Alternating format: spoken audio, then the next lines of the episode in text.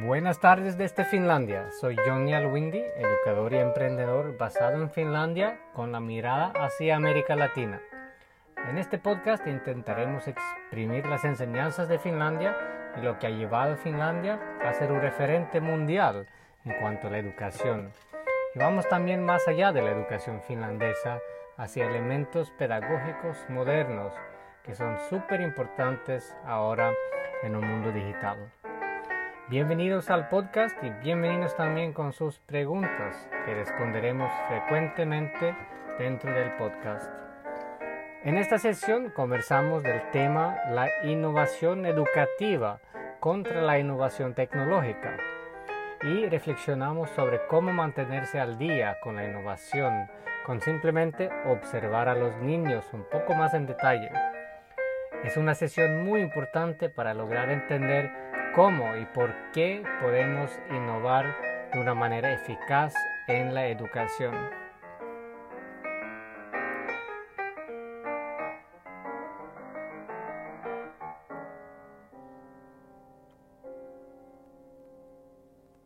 Háblanos, Johnny, ¿qué es la innovación educativa?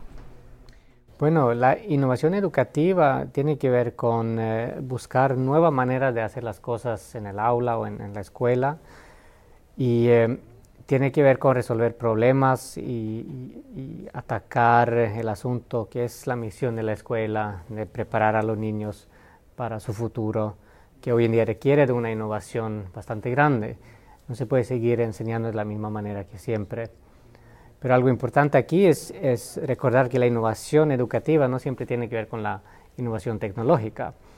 La innovación tecnológica eh, en el mundo, eh, digamos, por fuera del aula, ha llegado a desarrollar la sociedad de cierta manera que sí requiere de una innovación educativa, o sea, pedagógica, que con o sin la tecnología.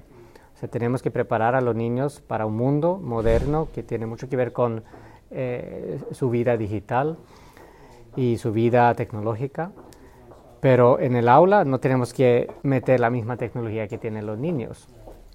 Pero sí es importante tomar esa perspectiva en cuenta al iniciar el proceso de aprendizaje o el proceso de enseñanza, tomando en cuenta que los niños tienen eh, acceso a la información por todos lados, con sus celulares móviles pueden encontrar cualquier tipo de información y tienen que saber utilizar esa tecnología de una manera productiva o pedagógica.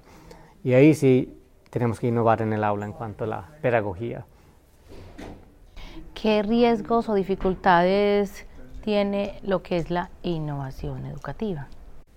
Bueno, eh, una dificultad grande es que muchas veces se piensa que hay que introducir tecnología nueva y, y enfocarse en la innovación tecnológica para lograr una educación innovadora pero no es siempre así y esa dificultad eh, causa más confusión que soluciones. O sea, hay más preguntas nuevas acerca de cómo utilizar la tecnología de una manera eficaz eh, y cómo aprender de la tecnología para empezar. Y eso, eso es como una gran eh, dificultad cuando se intenta innovar y hay muchas soluciones tecnológicas que se intenta aplicar.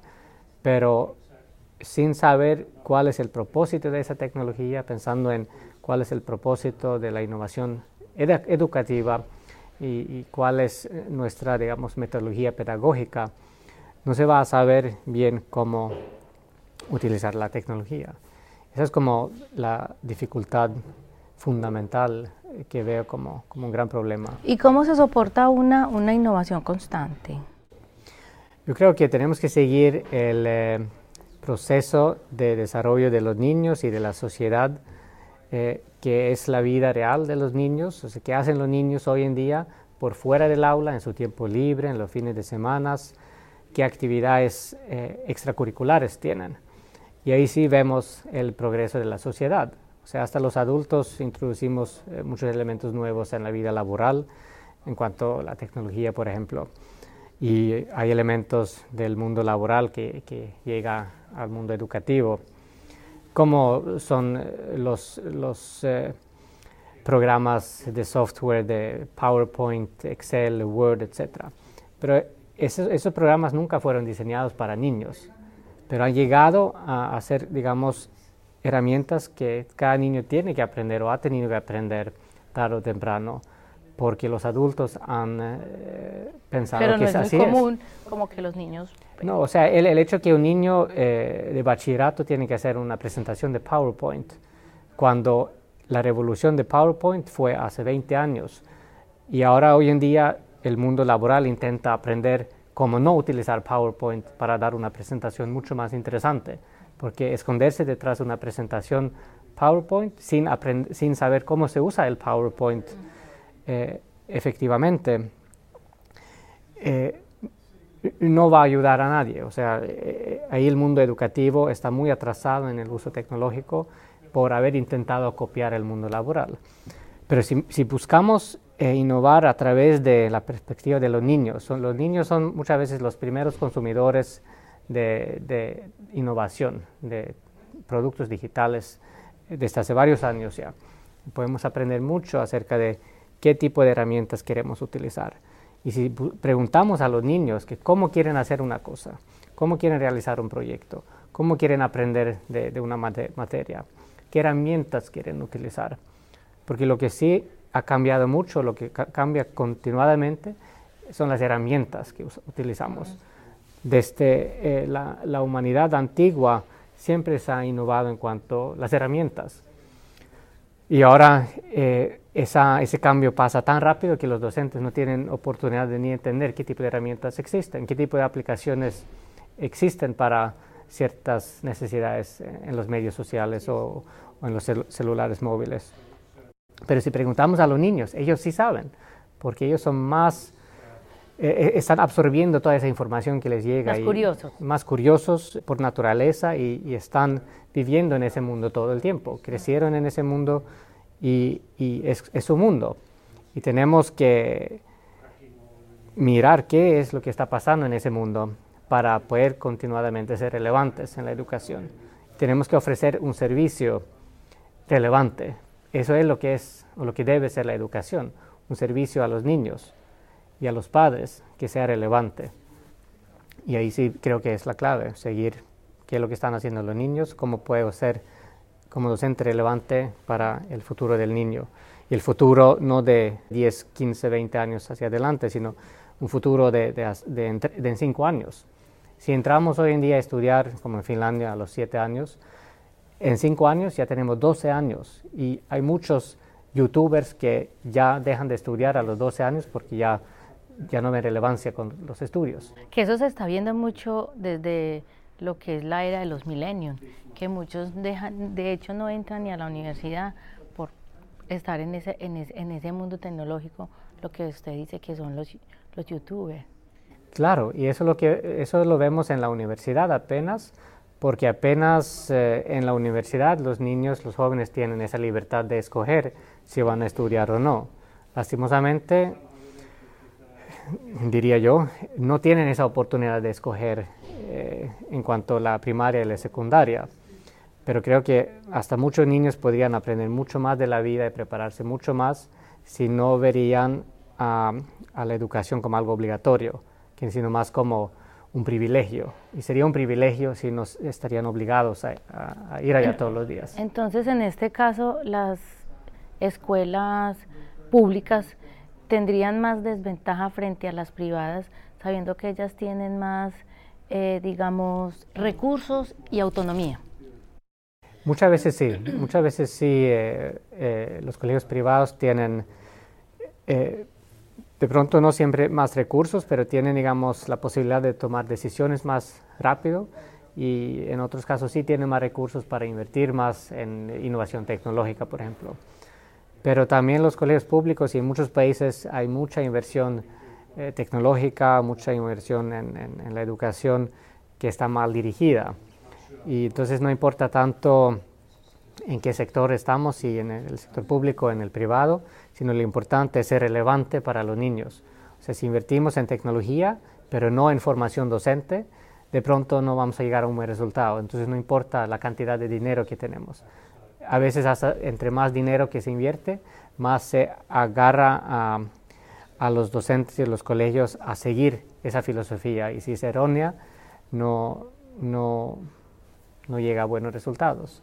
Pero si en, vez de eso intentamos invertir en la autonomía de los docentes, eh, la toma de decisiones de los rectores y los docentes basado en la realidad actual, basado en investigación pedagógica actual, basado en eh, el deseo de los niños, eh, co-creando soluciones con los niños, ahí sí vamos a eh, tener muy buenos resultados basados en ese, ese tipo de inversión. Muchos países han comenzado a discutir activamente que el currículo no debe ser una serie de obligaciones, sino una serie de derechos. Explícanos eso. Bueno, el currículo en general es algo que se formó hace mucho tiempo y, muchas veces todavía como algo muy estático, eh, como una estructura eh, para asegurarse de que lo que se enseñaba era de cierta manera, un cierto tipo de contenido, cierto tipo de información y para que todos eh, los jóvenes tuvieran, digamos, la, misma información, los mismos contenidos. Igualdad. Sí, de alguna manera, pero para una generación industrial donde la idea era hacer parte de una maquinaria grande y donde cada elemento tenía que saber cómo hacer las cosas. Y también de una manera de controlar a los los jóvenes, ¿no? Pero hoy en día ese tipo de control ya no funciona, no podemos controlar qué tipo de información, qué tipo de intereses van a tener los, los niños. Entonces el currículo tiene que ser más flexible. Puede ser un guía muy pedagógico y muy importante para los docentes y los que enseñan, pero no puede ser tan estático y tan firme como para no tener la perspectiva de, cada docente eh, en cuenta y quien eh, eh, a su turno lleva a tomar la perspectiva de cada niño en, en, cuenta. Sino ahí sí tenemos que mirar qué necesitan los niños hoy en día para ser humanos productivos, responsables, independientes. Y ahí sí podemos hablar de derechos hasta. No, no, sé si usaría la palabra derechos, pero igual la necesidad de los niños tiene que ver con saber colaborar con los demás, saber eh, ser responsables, saber eh, ser independientes, saber eh, después cómo pagar sus cuentas, cómo resolver conflictos. Sí se puede decir como una, una, una un derecho de, de, igualdad, ¿cierto? Sí, o sea, la idea es por lo menos que los niños no tengan la obligación de aprender cosas que no son relevantes, sino más que todo ayudar a desarrollarlos eh, para ser humanos eh, productivos, humanos responsables e independientes. Y eso se puede ver como un derecho para cada niño. Claro, claro, es muy cierto. Bueno, Johnny, muchísimas gracias. Ya estaremos entonces atentos para el próximo tema. Bueno, hasta la próxima. Muchas gracias por habernos acompañado en esta sesión y bienvenidos con sus preguntas en nuestras páginas de Facebook en Johnny Alwindy Public y Edvisto Latam.